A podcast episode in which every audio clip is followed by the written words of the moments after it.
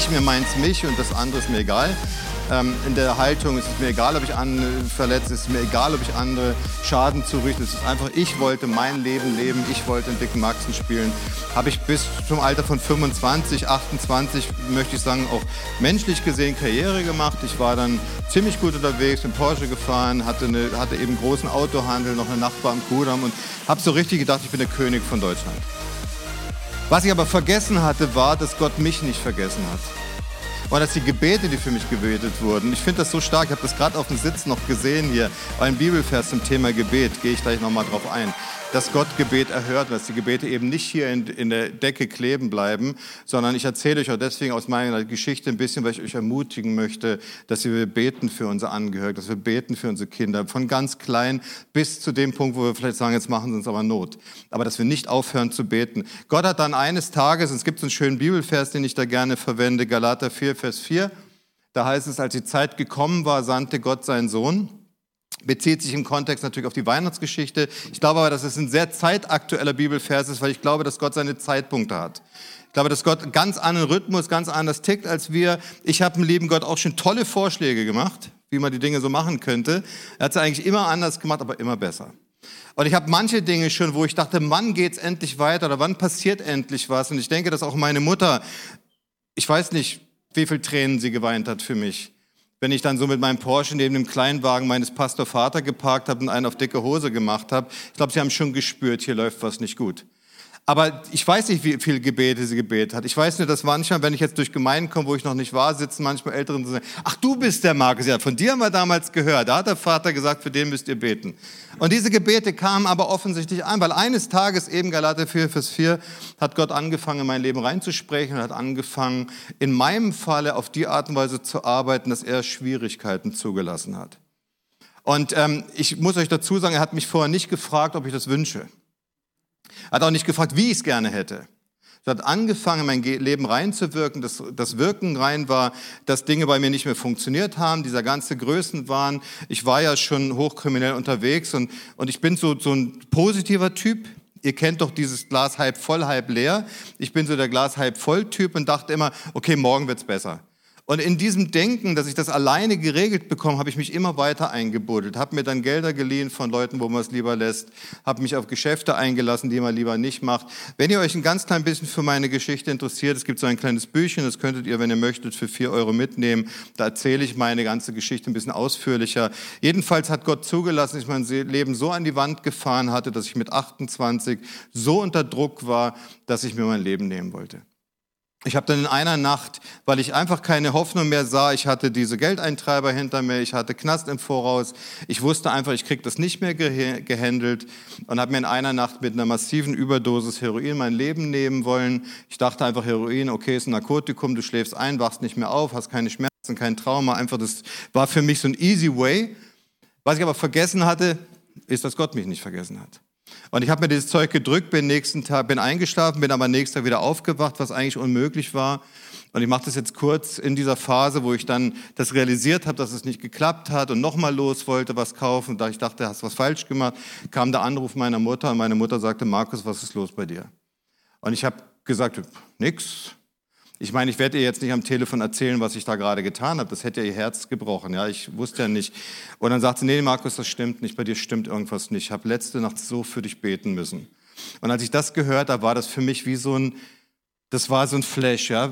Da habe ich auf einmal erkannt, ich wusste nicht dann, wer Jesus ist. Ich wusste auch nicht, was Gott ist. Ich kannte seinen Plan für mein Leben nicht, aber ich habe gewusst, hier ist eine Dimension, eine Macht im Spiel, die ist höher als das, was ich begreifen kann, was ich sehen, anfassen oder anlesen kann. Da ist irgendwas im Spiel und dann hat Gott an mir gewirkt, an, gewirkt an meinem Herzen. Natürlich musste ich dann auch eine eigene Entscheidung noch treffen, dafür Gott an mein Leben ranzulassen. Aber es hat mich nicht in Ruhe gelassen. Ich habe gesagt, wenn das wirklich stimmt, bin dann ins Gespräch gegangen und habe auch ein paar Sachen einfach erfahren, die mir vor unklar waren. Nämlich, dass es ganz cool ist, mal unser eigenes Bild von Gott beiseite zu schieben und Gott mal sagt, zu sagen, hey, zeig du doch mal, wie du wirklich bist. Und zeig doch du mal, was dir wichtig ist. Und ich komme ja aus der Gemeinde. Ich habe viele Dinge gesehen, die auch nicht nur immer positiv waren mit den Mitgliedern. Und für mich war das wichtig, in dem Augenblick, wo ich gespürt habe, okay, da scheint es ein Gott zu geben, der sich doch für mich interessiert, dann war mir wichtig, ich will jetzt nicht einfach eine Bekehrung machen und dann jetzt bin ich fromm und alles gut, sondern ich brauchte Veränderung in meinem Leben. Und ich habe gesagt, Gott, was ich jetzt brauche von dir, ist nicht die Pfingstjubel auswendig zu können. Ihr Älteren wisst doch, wovon ich rede. Sondern ich brauche auch nicht die Psalmen auswendig zu können, sondern ich brauche Veränderung. Und wenn du die Kraft hast, mein Leben zu verändern, dann bitte lass ich dich ran. Und da ist auch noch nichts Besonderes passiert in dem Abend. Da kam kein, keine Engelerscheinung. Aber, aber ich habe gespürt, mit diesem Gebet hat sich was verändert. Und Gott hat sich einfach in mein Leben rein katapultiert und hat mir gezeigt, Markus, wir gehen die Dinge jetzt gemeinsam an. Und das, was da passiert ist, und da könnte ich jetzt noch bis heute Abend erzählen in den letzten 25, 30 Jahren, ist, wie Gott mein Leben radikal aufgeräumt hat. Und wie ich sehen konnte, ja, das Evangelium ist Realität. Und wie ich sehen konnte, ja, Gott ist mit dem Heiligen Geist unterwegs. Er sucht Beter und er sucht Menschen, indem er seine Wunder tun kann. Und deswegen bin ich so begeistert heute in der Mission, weil ich sehe, dass das Evangelium funktioniert. Jetzt dürfte Gott mal einen Applaus geben.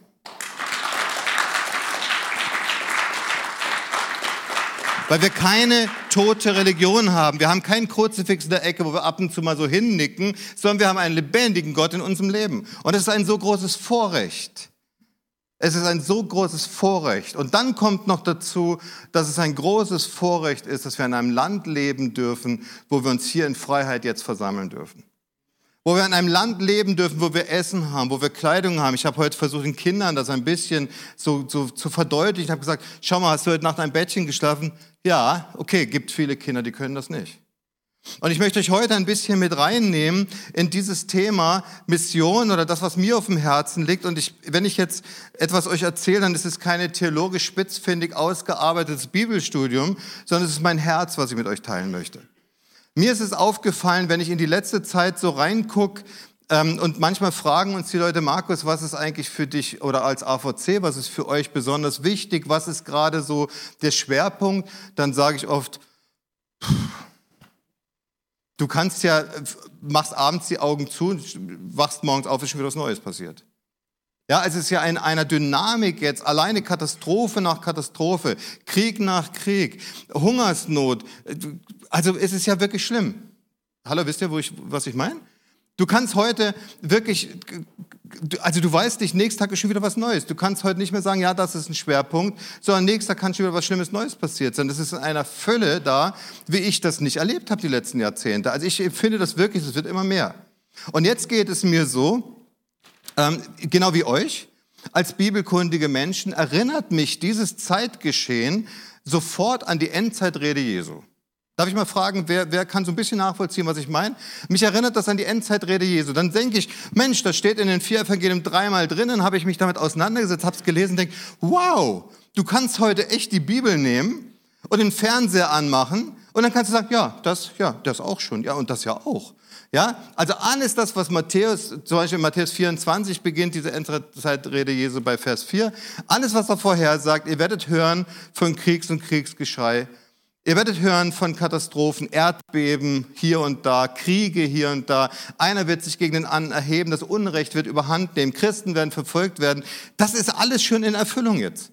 Und ich weiß, dass die Christen seit 2000 Jahren darauf warten, dass die Erfüllung da ist und sagen, ja, das ist doch schon alles da. Aber ich glaube, so extrem, wie wir es heute haben, frage ich mich manchmal schon, was wesentlich Schlimmeres kann eigentlich noch passieren? Wir haben so viele, da nehme ich euch gleich mit rein, wir haben so viele Beispiele, wo wir wirklich sehen, dass wir eben nicht nur einen liebevollen Heiland haben, für den wir gerade geklatscht haben, weil er die Kraft hat, die Macht hat und die, die Dunkelheit gebrochen hat und gesiegt hat und wir können in diesen Sieg einsteigen und können mit eintreten in diesen Zug. Wir haben aber nicht nur ihn, sondern wir haben auch einen Feind und der Feind hat nichts anderes auf dem Schirm, als das kaputt zu machen, was Gott Gutes getan hat. Gott sagt zu dir, Benjamin, hey, du bist wunderbar, du bist super. Und vielleicht geht es dir manchmal wie mir, ich gucke ins Spiel und denke, naja.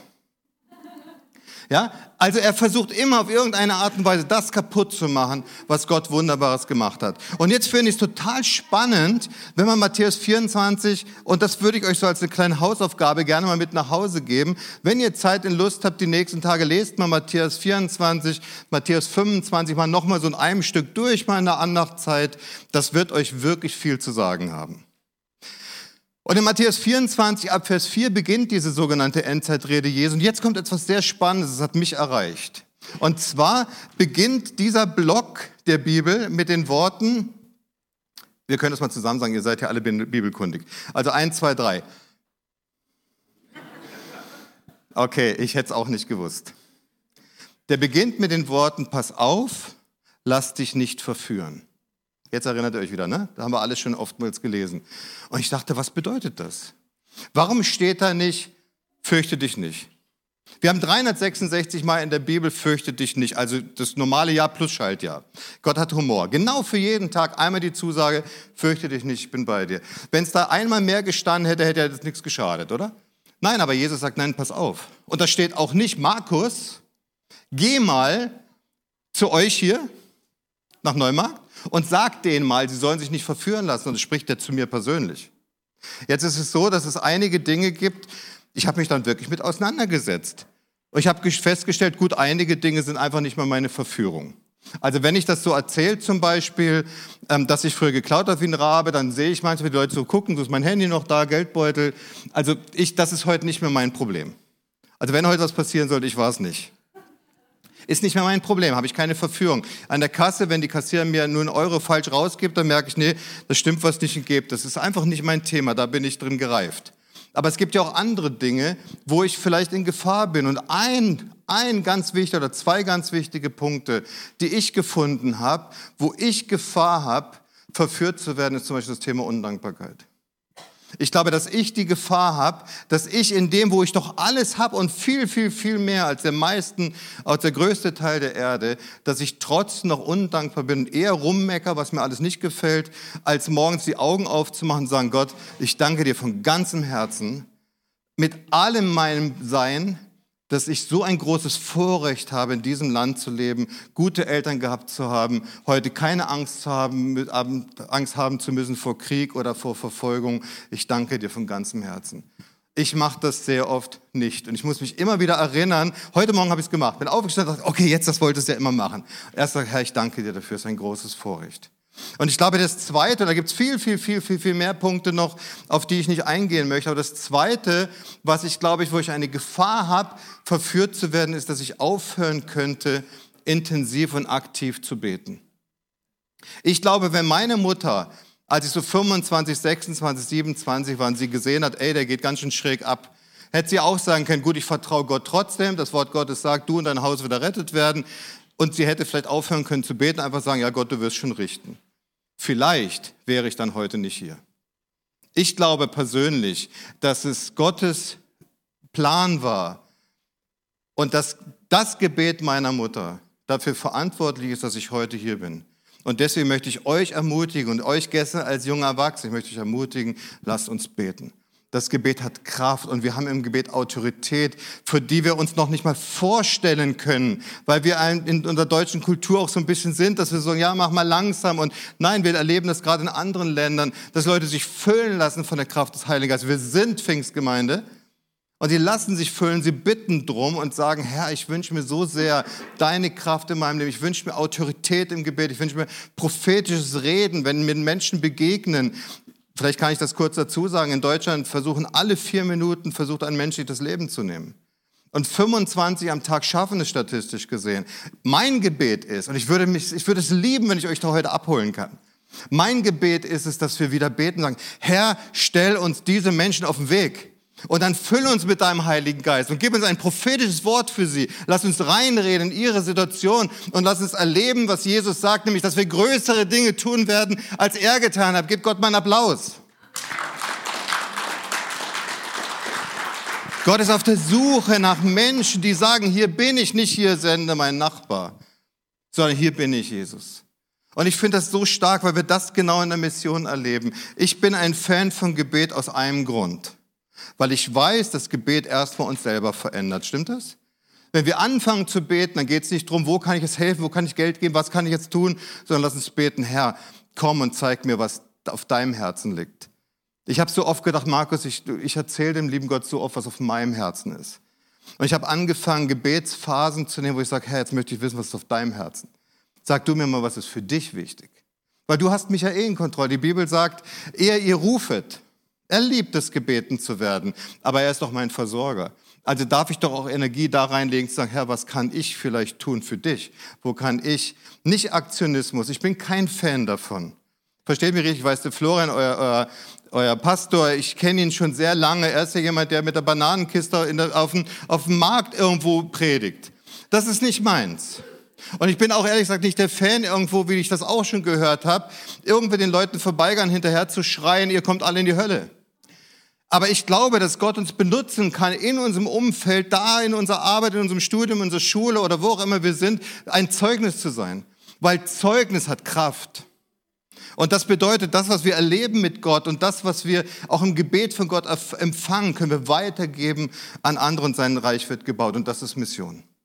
Ich glaube, dass da Menschen unterwegs sind, die sagen, hey, ich möchte einfach in die Anliegen Gottes reingehen und diese Anliegen sollen mir auch so wichtig sein wie Gott.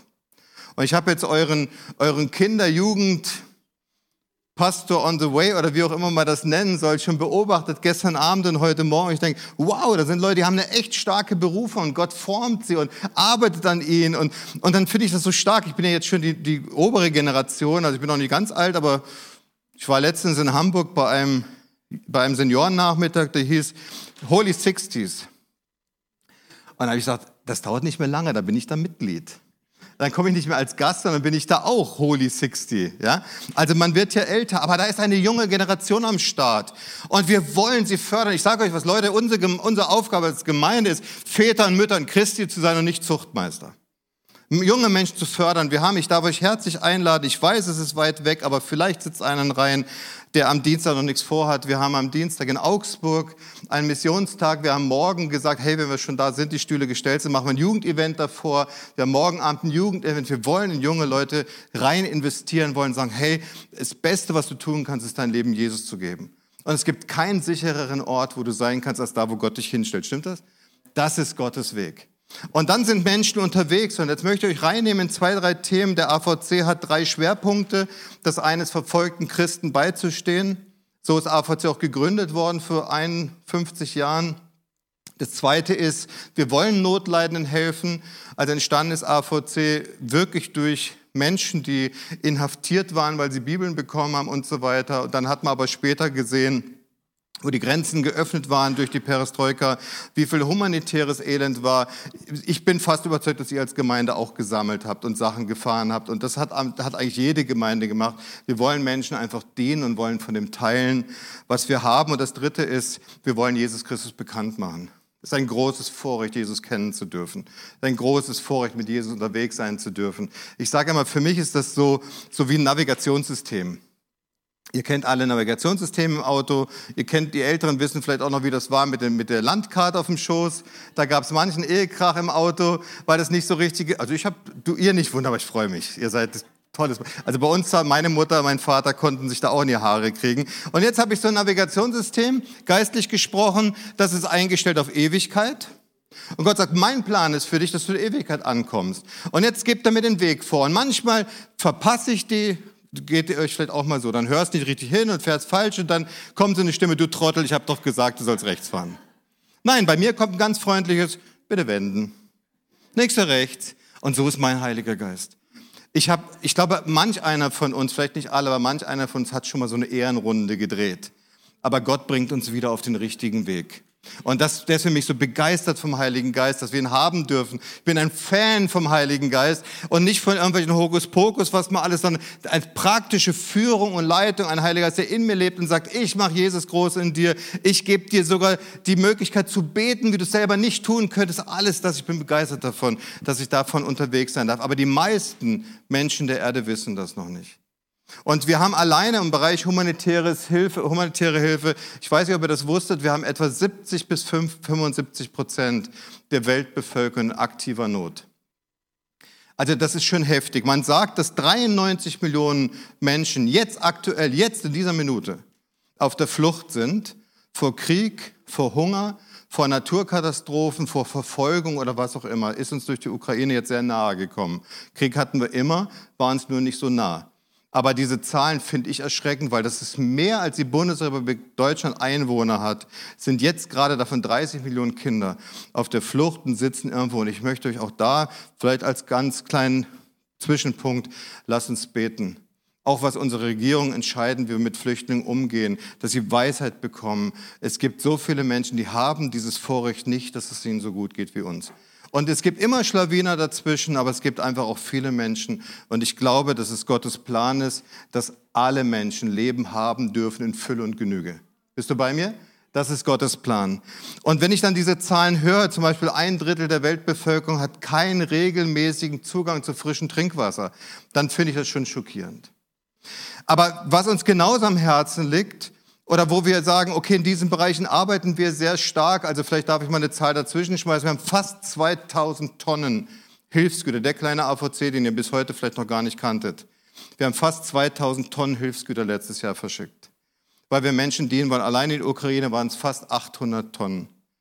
Und so haben wir die Macht und das kommt von euch. Das sind die Spenden der Gemeinde, das sind die Spenden von uns im Bund, der sagt, hey, wir wollen und wir sind als Bundeswehr genau in dem Bereich ziemlich aktiv und wir wollen den Menschen dienen. Und ich glaube, dass es mit ein Auftrag Gottes ist, dass er sagt, hey, wir wollen die Menschen auch ernähren, wir wollen sie versorgen, wir wollen den Kindern Schutz geben, soweit das möglich ist. Ein weiterer Punkt, der uns ja sehr stark betrifft, ist das Thema verfolgte Christen. Wir haben weltweit im Jahre 2000, einige von euch haben da schon gelebt, im Jahre 2000 hat man gesprochen von ungefähr 100 Millionen verfolgten Christen. Das ist ja schon eine heftige Zahl, also mehr als Deutschland Einwohner hat. Im Jahr 2020 sprachen wir schon von 250 Millionen. Und heute, dieses Jahr, hat Open Doors bekannt gegeben, dass wir etwa 360 Millionen verfolgte Christen haben. Ihr seht also diesen Anstieg und jetzt sind Zahlen immer Schall und Rauch, aber ich möchte das mal umlegen für euch.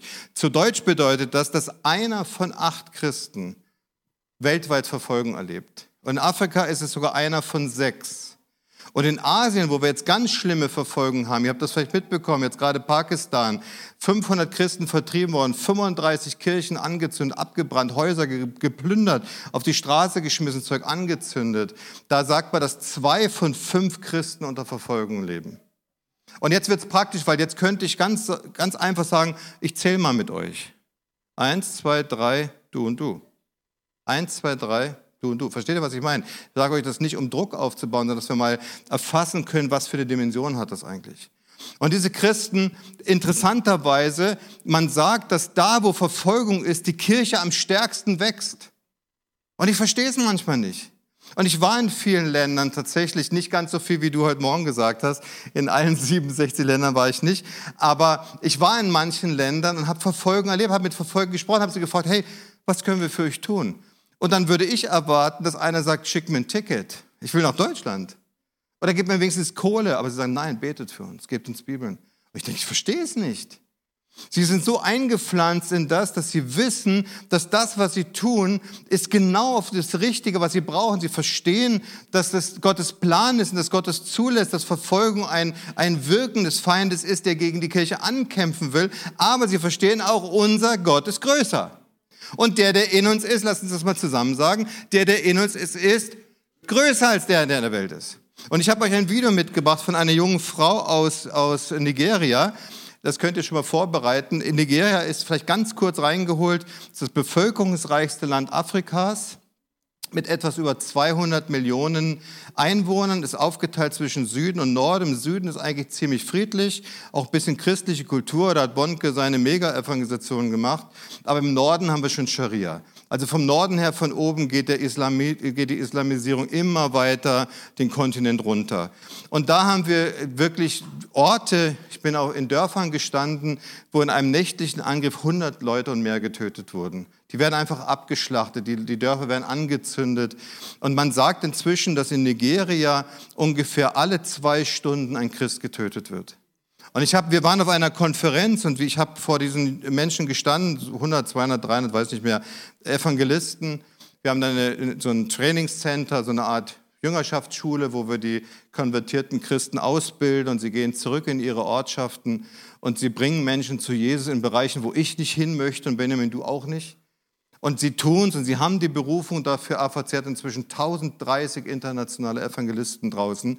Wir haben also ein richtig, richtig großes Anliegen darin, die Menschen zu unterstützen, die rausgehen, das Evangelium verkünden, sie zu versorgen. Und dieses junge Mädchen, wo ich das Video euch zeigen möchte, sie war auch Teil dieser Konferenzen. Sie ist verhaftet, sie ist, sie ist fest, ähm, nicht festgenommen, sie ist verschleppt worden von Boko Haram und ist 20 Monate in, in, Haft, also in, in, in Versteck, also wie nennt man das? Festgehalten worden in so einem Kriegercamp und sollte eigentlich zwangsverheiratet werden. Und sie kommt auch aus Gemeinden. Die Gemeinde hat gebetet, die Mutter hat gebetet und sie kam wieder frei. Aber hört euch mal an, was dieses Mädchen dazu dieser Geschichte zu sagen hat. Es war eine sehr harte Zeit in meinem Leben. Ich musste viele Dinge durchmachen, von denen ich nie gedacht hätte, dass ich sie erleben würde. Ich habe sehr viel Leid erfahren. Ich wurde gezwungen, vom Christentum zum Islam zu konvertieren. Dann machten sie mich zu einem Sklaven. Ich habe alle möglichen Dinge für sie getan, Dinge, von denen ich nicht geglaubt hätte, dass ich sie jemals tun würde, aber ich hatte keine Wahl. Die Tatsache, dass ich nicht zur Heirat gezwungen wurde, bedeutet nicht, dass sie mich nicht missbraucht haben. Ich wurde missbraucht. Ich habe schon vorher versucht zu fliehen, doch wir wurden geschnappt. Sie schlugen uns brutal und steckten uns ins Gefängnis. Sie sagten, dass sie uns töten, wenn wir es nochmal versuchen und sie uns erwischen würden. Es war also keine leichte Entscheidung, aber wir beschlossen, es noch einmal zu wagen. Und wir glaubten und beteten zu Gott, dass wir erfolgreich sein würden. Wir flohen, doch unterwegs trafen wir auf Soldaten von Boko Haram. Aber Gott hat sie durcheinander gebracht einer der Soldaten befragte uns nur und schickte uns ohne Aufsicht zurück. Doch wir kehrten nicht um. Auf der Flucht trafen wir immer wieder auf Menschen, die uns halfen, indem sie uns mit Essen und Wasser versorgten und uns sogar zeigten, welchen Weg wir gehen und welchen wir vermeiden sollten. Es war eindeutig Gott. Es war Gott, der mich befreit hat. So it was just God. It was God that delivered me. I still. Manchmal habe ich noch Albträume, dass sie kommen und mich töten werden. Ich habe Albträume, dass ich wieder in Gefangenschaft gerate und ich lebe in ständiger Angst, weil ich nicht alleine nach Hause gekommen bin. Ich bin zusammen mit einem elfjährigen Mädchen geflohen. Sie wurde als Kind gekidnappt und hat ihr ganzes Leben bei der Boko Haram verbracht. Und natürlich weiß ich, dass sie sehr wütend sind, weil sie vorhatten, das Mädchen zu verheiraten, bevor wir flohen. Ich lebe also in Angst. Yeah, so I live in fear.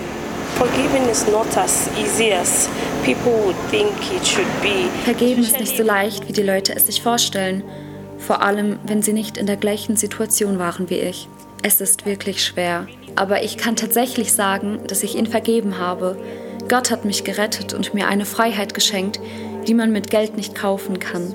Ich bin so dankbar, dass Gott mich befreit hat. Diese Menschen tun mir leid, weil sie in Unwissenheit leben. Und ich bete, dass sie eines Tages erkennen, wer Christus ist und von ihren bösen Wegen umkehren. Ich möchte vor allen Muslimen von Christus erzählen.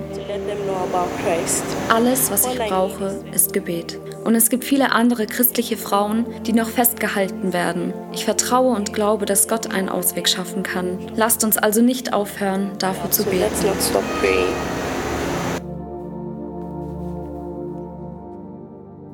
Habe dieses Interview selber aufgenommen, beziehungsweise selber geführt und habe es seitdem, das war letztes Jahr im Oktober, also ungefähr jetzt ein Jahr her, habe es seitdem unzählige Male gehört, gesehen, weil ich es in den Gottesdiensten zeige und mich berührt es jedes Mal ganz neu.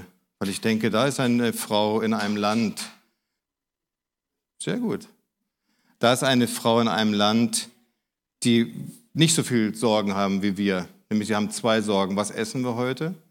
Wovon werden wir überleben und werden wir wieder überfallen? Was wird uns passieren? Und diese Frau lehrt mir beten und vergeben. Mich beeindruckt das tief. Deswegen wollte ich euch dieses Video zeigen. Wir haben die Situation in diesen Ländern ohne Ende.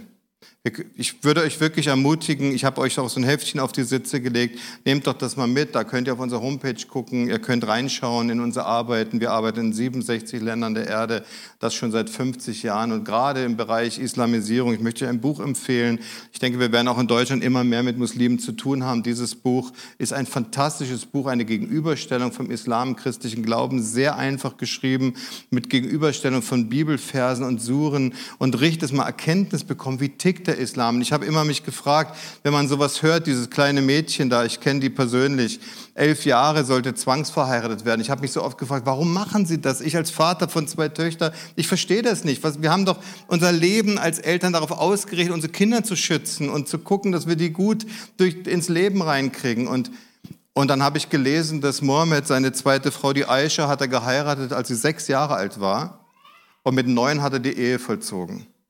Und wenn jetzt keine Bildung da ist und wenn die Leute einfach da drin hängen, das ist mein Religionsführer, das ist mein Vorbild, dann denken sie, es ist richtig, was sie tun. Versteht ihr, was ich meine?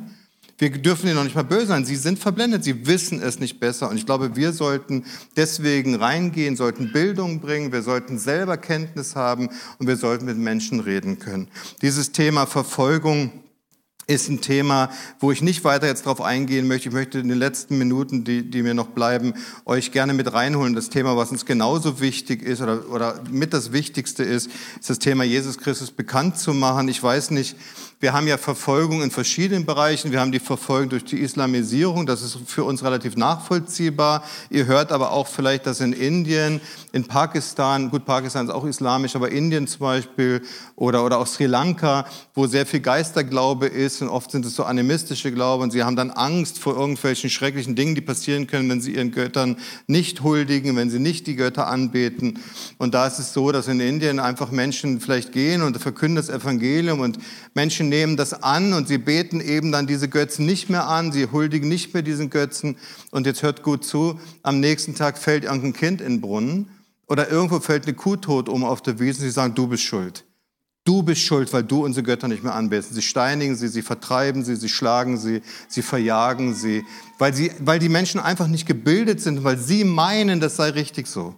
Und ich glaube, dass dieses Thema ähm, den Menschen Angst zu machen, wir sagen, wir wissen, wir haben einen Gott, der alles dafür getan hat, dass wir unsere Ewigkeit mit unserem Vater verbringen dürfen. Wir müssen selber gar nichts dafür tun, als es annehmen.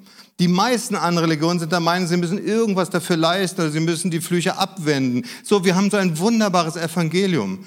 Und in diesem Evangelium merke ich immer wieder, dass der Feind unglaublich kreativ ist. Und dass er genau über diese Angstschiene schreckliche Dinge tut. Und da möchte ich euch noch in eine Sache mit reinnehmen dürfen, auch wenn die Zeit eigentlich schon fast abgelaufen ist, würde ich gerne mit reinnehmen in das Thema, in ein Thema im Äthiopien. Wir haben immer noch Völker, genau in diesem Bereich, die Kinder töten weil sie der Meinung sind, wenn sie das nicht tun, passiert was ganz Schreckliches. Und die ganze Volksstammgemeinschaft ist dafür verantwortlich, dass diese Kinder getötet werden. Und das ist zum Beispiel, also die nennen sich Minji, Minji heißt Fluch.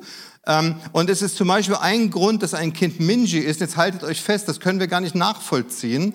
Wenn eine Familie als erstgeborenes Kind einen Sohn hat, dann ist er Minji und muss getötet werden.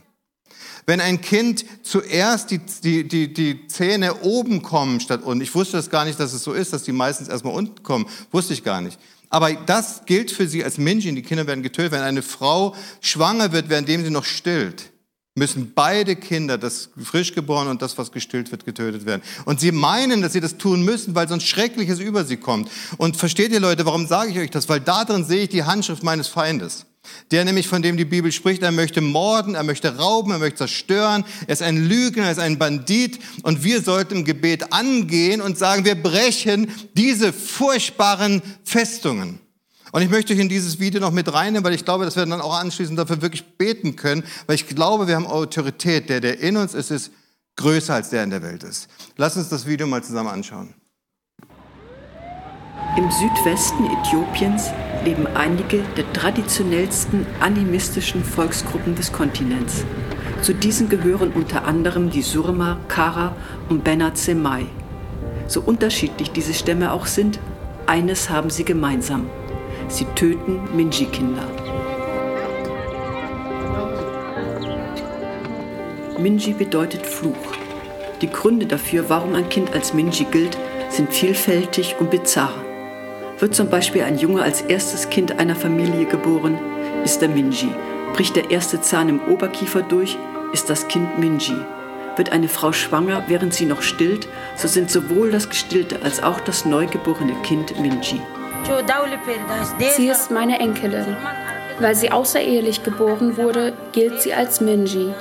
Als die Dorfbewohner versuchten, sie zu töten, floh die Mutter und gab mir das Kind.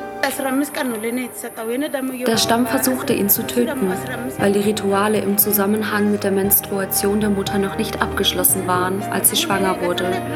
Die Mutter floh und brachte ihn zu mir. Wäre er jetzt in einem anderen Gebiet, würde er sofort getötet werden. Die Stämme glauben, dass es zu einer Katastrophe kommt, wenn ein Minchi-Kind nicht getötet wird. so sind nicht nur die Eltern und die Familie, sondern letztlich alle Stammesangehörigen dafür verantwortlich, dass es nicht am Leben bleibt. Hunderte von Kindern finden so jedes Jahr den Tod. Wir unterstützen unsere Partner, die sich im direkten Kontakt mit den betroffenen Stämmen sowie bei Treffen mit Beamten der Region gegen die Tötung der Minji-Kinder einsetzen. Erste Erfolge sind zu sehen. In jüngerer Zeit erlauben einige Stammesälteste, Minji-Kinder aus ihren Dörfern wegzugeben, wenn sie anderswo Aufnahme finden. In unserem Patenschaftsprojekt in Kejafa haben wir bereits 73 Minji-Kinder aufgenommen. Kinder, die zum Tode verurteilt waren, jetzt aber leben dürfen.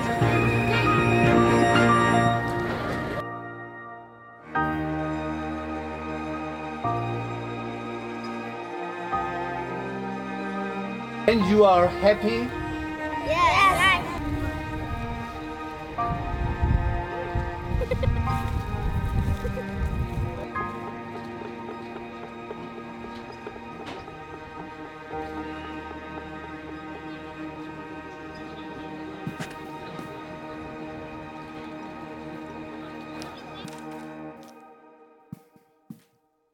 Unser Feind ist gekommen, um zu zerstören, zu rauben, zu morden, zu entwürdigen.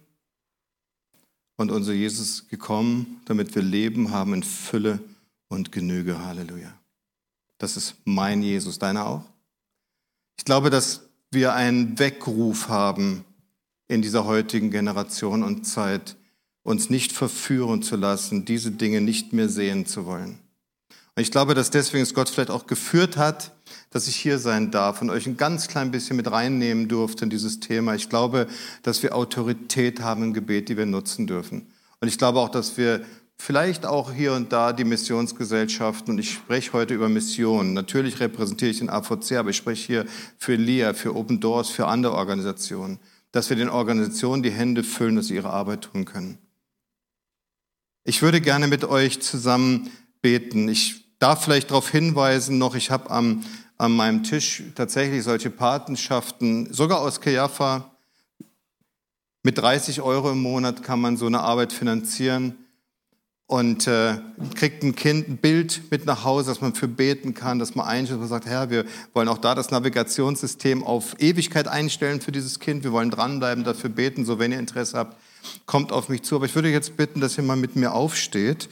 Und ich möchte etwas machen. Ich hoffe, ihr verzeiht mir, dass ich jetzt ein paar Minuten überziehe, aber ich möchte so gern, ich würde es lieben, wenn ich einfach etwas ganz kurz mit euch machen darf, was ihr vielleicht nicht gewohnt seid. Ich würde euch bitten, dass ihr mal einfach die, die Augen schließt und mal so in euch reingeht. Ich möchte einfach mal eine halbe Minute, währenddem wir vielleicht schon akustisch irgendwie ein paar Klänge bekommen. Ich würde es lieben, wenn wir mal so eine halbe Minute einfach mal in uns gehen und ich halte die Klappe und ihr hört einfach mal euch rein, was wollte Gott uns heute sagen. Wir haben so viel gehört, aber irgendwas davon war heute von Gott für dich. So hör doch mal in dich rein.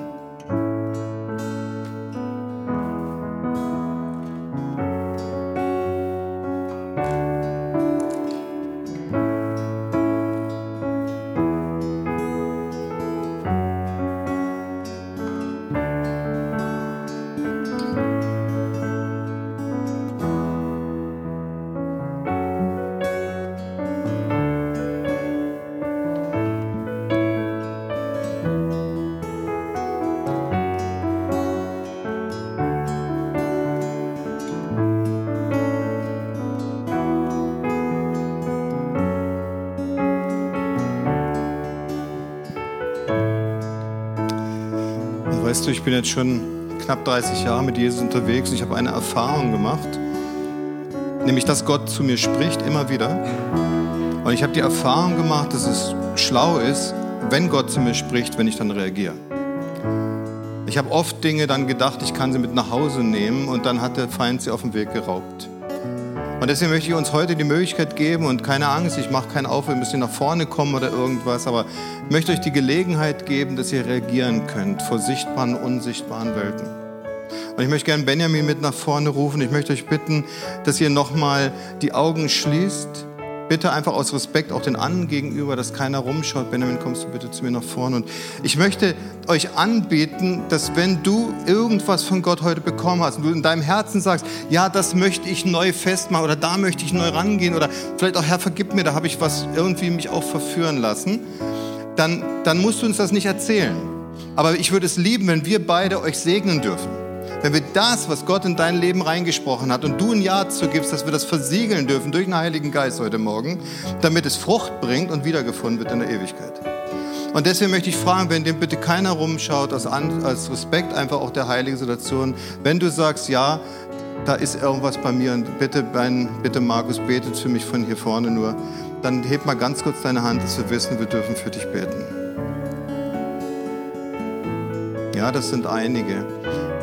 Ich glaube, dass Gott auch natürlich mit dir arbeitet, wenn du nicht die Hand kommst. Also ich glaube, dass es ein gutes, sichtbares Zeichen ist, auch für den Feind zu sagen, hey, ich bin auf der anderen Seite und ich vertraue meinem Gott. Deswegen möchte ich nochmal fragen, gibt es noch jemand, der noch nicht die Hand kommt, der vielleicht sagt, ja, ich bin auch dabei und dann möchten wir für euch beten. Ja, vielen Dank. Vielen Dank. Herr Jesus, ich danke dir von ganzem Herzen für ein lebendiges Evangelium. Ich danke dir von meiner eigenen Geschichte bis hinein in alle Enden und Enden, Ecken und Enden der Erde. Diese 7000 unerreichten Völker, diese vielen Menschen, die ich noch nicht kenne, diese vielen, vielen schrecklichen, satanischen, bösen Bräuchen, Kulte. Herr, über alles hinweg stehst du. Und du bist in Kontrolle. Und du bist derjenige, der da eine Antwort drauf geben möchte und der rausreißen möchte und der seinen Himmel bevölkern möchte mit Menschen, die dich erkennen. Und wir beten heute, dass wir ein Teil davon sein dürfen. Jesus, ich segne jeden Einzelnen. Heiliger Geist, geh jetzt durch die Reihen und, und versiegle du das, was da gerade läuft zwischen dir und dem Herrn. Versiegle das, Heiliger Geist. Und lass es wirklich Frucht bringen, lass es aufgehen, dass der Feind es nicht rauben darf sondern dass es wirklich wiedergefunden wird an Frucht für dein Reich. Herr, wir beten, dein Reich komme, dein Wille geschehe. Auch in unserem Leben, aber bis an alle Ecken. Wir beten für diese Stadt bis hin zu den, zu den entlegensten Orten in Sibirien oder Afrika oder Lateinamerika. Wir beten, dass dein Reich komme und dass dein Heiliger Geist uns wirklich erreichen darf, dass wir nicht verführt werden laut zu werden, sondern dass wir uns neu berufen lassen. Halleluja. Jesus, ich danke dir für jeden Einzelnen, der jetzt gerade seine Hand gehoben hat. Und ich danke dir, Gott, dass du ein Gott bist, der persönlich ist, dass jeder hier deine Stimme hören kann, dass jeder hier dich erleben kann, deine Nähe spürt, Gott. Ich bitte dich um deine Nähe jetzt für jeden Einzelnen hier deine Nähe, die lebensspendend ist, deine Nähe, die freisetzend ist, deine Nähe, die Perspektive schenkt. Ich bitte dich, Gott, dass du jetzt kommst und, und wirklich wirkst in, im Herzen von jedem Einzelnen. Wirke du, Gott, als souveräner Herrscher, als, als Schöpfer von Himmel und Erde. Wirke du, Gott, dass wir in deiner Perspektive leben können dass, dass unser Blick wegkommt von uns selbst, dass wir nur uns selbst sehen und, und nur undankbar sind, sondern hinschauen zu dir, Gott, deine Perspektive auf uns selbst, auf diese Welt, auf die Sünde und wie sie in dir frei wird, Jesus. Ich bitte dich um deine Freiheit von Sünde, von jedem Einzelnen, der hier ist und bereit ist, sich auf dich einzulassen, dass wir das real erleben, dass du uns frei machst. Und ich bitte dich, dass du uns befähigst, einen Unterschied zu machen in dieser Welt. Dass geistliche Mächte keine Macht mehr haben, sondern du regierst, Gott. Und ich bitte dich, dass du neu wirklich in, in uns Einzelnen, in, im Alltag, in uns persönlichen Gebetsleben neu eine Kraft entwickelst, eine, dass wir Menschen des Gebets werden, die einen Unterschied machen in Nigeria, einen Unterschied machen in Äthiopien, einen Unterschied machen in Indien, Gott. Lass uns darauf Priorität setzen und nicht damit unser Leben zu verschwenden in, in Filme und Spiele und sonst irgendwas, Gott. Wirke du in uns, dass wir in deiner Kraft hier in dieser Welt dein Reich bauen können, Gott. Ich bitte dich, dass du jeden Einzelnen berührst hier, der bereit ist, sich darauf einzulassen, dass der Wachstum passiert, den du dir gedacht hast für uns, dass wir in deiner Berufung leben können, Jesus. In deinem Namen, Jesus.